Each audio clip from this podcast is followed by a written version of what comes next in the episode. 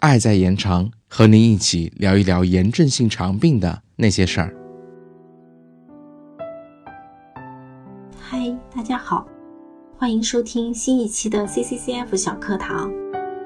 今天这一讲的主题是：炎症性肠病患者在什么情况下可以停药？什么时候可以停药？相信这一定是您和您的家人都非常关心的一个问题。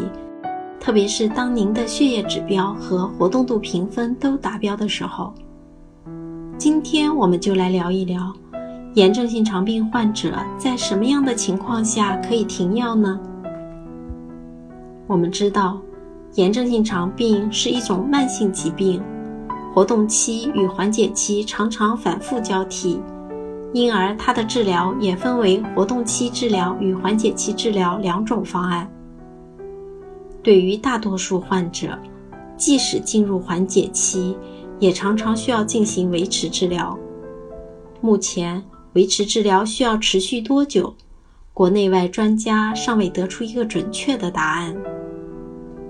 根据目前的研究结果，溃疡性结肠炎患者用氨基水杨酸制剂进行维持治疗，通常应该持续三到五年，甚至更长。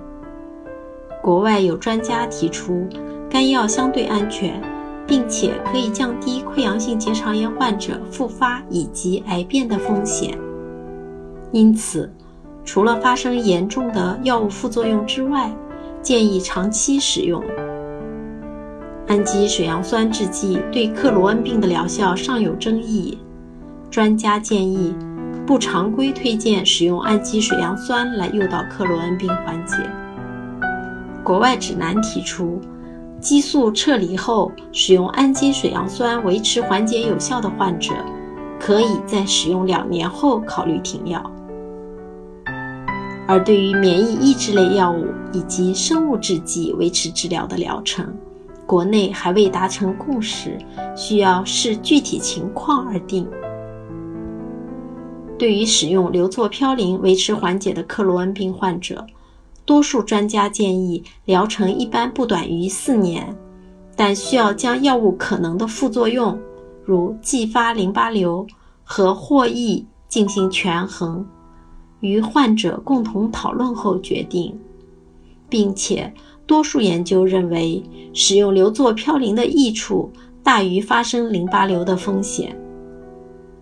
对于甲氨蝶呤，国外专家推荐。甲氨蝶呤维持缓解的疗程为一年左右，对其更长疗程的风险与效果，目前还没有达成共识。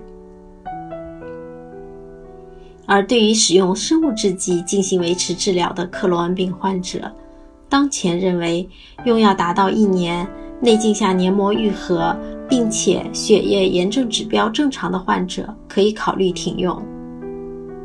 总而言之。停药的时机需要医生根据每个人的具体情况、维持用药的风险利弊，甚至经济情况来综合判断。听完今天这一期分享，别忘了按时服药哦。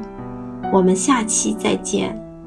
本期主播小丫，供稿医生李艳，文编孟君六十元，后期剪辑小来。